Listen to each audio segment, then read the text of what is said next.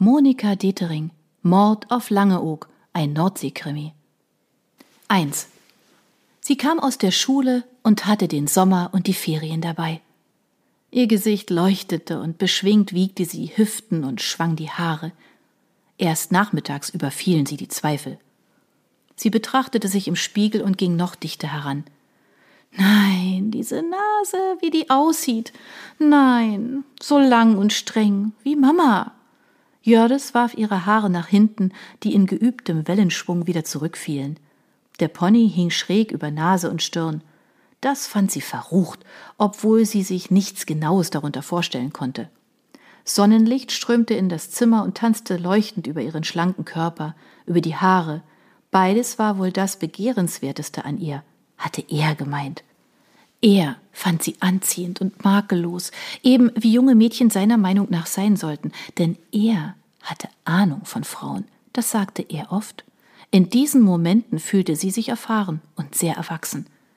Trotzdem, oft fühlte sie sich unsicher, wenn sie zu Hause in ihrem Zimmer war, dann grübelte sie jedem seiner Worte hinterher, zerpflückte sie und setzte selbst Kritik zu liebesseligen Sätzen zusammen.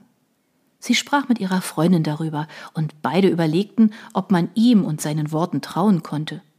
Aber er bekräftigte glaubhaft immer wieder das, was er sagte. Jördis beschloss daher, ihm zu glauben. Das Einzige, was sie trug, war ein Armreif am rechten Handgelenk. Elfenbein mit fein geschnitzten, ineinander verschlungenen Frauen- und Männerminiaturen. Sie trug ihn nur, wenn sie allein war. Beim Tasten über die winzigen Körper wanderte ihr Blick und sie entdeckte einen Falter, der in der Gardine hing. Ihr war vor kurzem einer in den Mund geflogen. Jördis spürte wieder dieses fremde Flattern und musste an Küsse denken. Versonnen schüttelte sie die Gardine aus. Der Falter stob in die Höhe und suchte sich an der Wand einen neuen Platz. Er sah aus, als trüge er anstelle von Flügeln alte Baumrinde. Sie öffnete einen Fensterflügel und das Insekt entflog mit sirrendem Flügelschlag. Sie bedeckte mit der Gardine ihren Körper, blickte hinterher und sah auf dem Bürgersteig einen Mann stehen. Er schaute zur anderen Straßenseite und schien in Gedanken zu sein. Hastig trat sie einen Schritt zurück, spähte erneut, und Anspannung kroch in ihr hoch. Als er sich bewegte, duckte sie sich. Er war kräftig, durchschnittlich groß, und zwischen dem dichten, dunklen Haar schimmerte elegantes Grau. Wartete er auf jemanden? Beobachtete er etwas? Was? Wen? Einen Augenblick lang hörte sie nur ihr Herz schlagen, erst dann ihren Atem. Das konnte nicht sein, das war nie so verabredet. Und bei jedem, der diese Statur hatte, dieses Grau an den Schläfen, zuckte sie zusammen, wurde unpassend rot und fing an zu stottern. Oh, es war peinlich. Jördis zog sich an. Eine Bermuda-Jeans, ein ausgeschnittenes Shirt Sie hörte Stimmen, beugte sich aus dem Fenster und beobachtete, wie ihre Mutter auf den Mann zuging und ihn ansprach. Er antwortete, was konnte sie nicht verstehen, aber er ging die Straße hinunter zum Wald hin. Ob er gefragt hatte, wohin die Wanderwege führten? Die Haustür klappte, den weiteren Geräuschen nachzuurteilen, begab sich ihre Mutter in die Küche. Zu Hause war sie immer Kind und ihre Eltern ahnten nicht ansatzweise, wie erwachsen sie geworden war.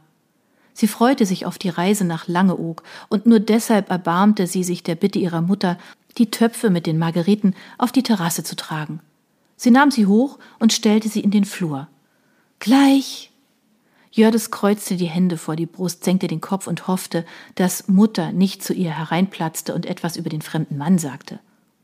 Sie wusste, wie sie reagieren würde, und auf die Frage, seit wann stammelst du, hätte sie nur erneut gestottert. Ach, vielleicht war er es ja auch gar nicht. Doch sie zweifelte weiterhin. Die vertraute, ziehende und schmerzende Unruhe machte sich breit, verursachte Magenschmerzen und das Drängen, durch die Wand rasen zu müssen, um den Mann einzuholen, ihn von vorn zu betrachten, um endlich zu wissen, ob er es war. Und wenn? Was wollte er? Er hätte eine Nachricht schicken können. Das Handy lag neben ihr. Er sagte einmal, dass er nichts von diesen Dingern halte, die Energie, die sie abstrahlten, würden kosmische Weisheiten zerstören, und jeder könnte seine SMS lesen. Das kann ich mir nicht erlauben, du bist sehr jung, und zum anderen flüsterte er lieber Aufregendes in ihr Ohr. Jördis nahm von ihrem Schreibtisch die große Tasse mit dem selbst angesetzten Tee. Er hatte ihr aufgetragen, jeden Tag davon zu trinken, und obwohl sie sich vor dem Gebräu schüttelte, hielt sie sich daran. Das Getränk bestand aus Hanfblättern, Zitronenverbenen, Ringelblumen, Spitzwegerich, Rosenblüten, Muskatnuss, Vanille und Chili und guten Gedanken. Es sei ein Rezept, hatte er gesagt, und ihr die Zutaten in einer Tüte gegeben. Ihre Befürchtungen erfüllten sich, denn ihre Mutter kam, ohne anzuklopfen, herein. Hast du gepackt?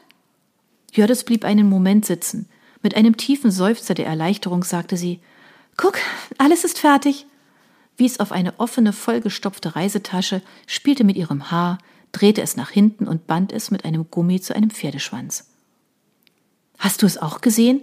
Da war ein seltsamer Mann vor der Tür, und als ich ihn gefragt habe, ob er etwas sucht, hat er behauptet, dass er sich das Haus der Krauses ansieht, weil die angeblich verkaufen wollen. Wollen sie aber nicht. Hat er noch was gesagt? Dabei drehte Jördes den Kopf zur Seite. Sie befürchtete, bei der Frage rot zu werden. Man weiß so manches nicht von seinem Nächsten. Was für eine kryptische Antwort. Ich habe gewartet, bis er in Richtung Wandergebiet ging.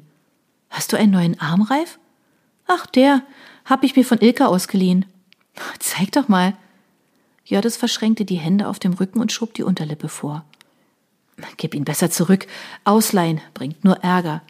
Hol lieber deine Jeans aus dem Trockenkeller. Du willst sie doch morgen anziehen. Bügle bitte kurz drüber. Mama, ich zieh keine gebügelte Jeans an. Sie hatte den Ton in der Stimme, den Mädchen ihres Alters bekommen, wenn sie sich bevormundet und beobachtet fühlen. Die Diskussion zu dem Thema hatten wir schon. Und die Margeriten muss ich doch selbst nach unten tragen? Jördes rannte in den Keller Mutter schleppte den bauchigen Topf auf die Terrasse, setzte ihn neben dem Oleander und Bambus ab, direkt vor die dicht gewachsene Buchenhecke, die das Grundstück einfriedete. Dahinter stand jemand. Sie ging um die Hecke herum, es war der Mann von vorhin. Jördes kam durch die Kellertür, die in den Garten führte, und hörte, wie die Mutter fragte Haben Sie etwas verloren? Dachte ich auch, aber es fehlt nichts. Auf Wiedersehen, Frau Hauser. Er entfernte sich betont langsam. Jördes konnte sein Gesicht nicht sehen. Woher kennt er meinen Namen? Wir haben doch am Tor kein Schild. Mutter krempelte die Ärmel ihrer karierten Holzfällerbluse hoch. Hilf mir beim Tragen. Sie wies auf eine Wanne mit Unkraut. Als Jördes anfassen wollte, bemerkte ihre Mutter Warum zitterst du so? Familie Hauser saß in den von Wind und Sonne ausgeblichenen Stühlen auf der Terrasse schaute in die Wolken, und jeder von ihnen schien an etwas anderes zu denken. Die Eltern spürten die Anspannung ihrer Tochter. Sie glaubten in stummer Übereinstimmung, es sei wegen der Reise und lächelten nachsichtig. Jördes fragte, Du weißt auch nicht, wer der Mann war? Es war Sommer. Es waren Ferien, und über Norddeutschland glänzte noch am Abend ein blauer Himmel.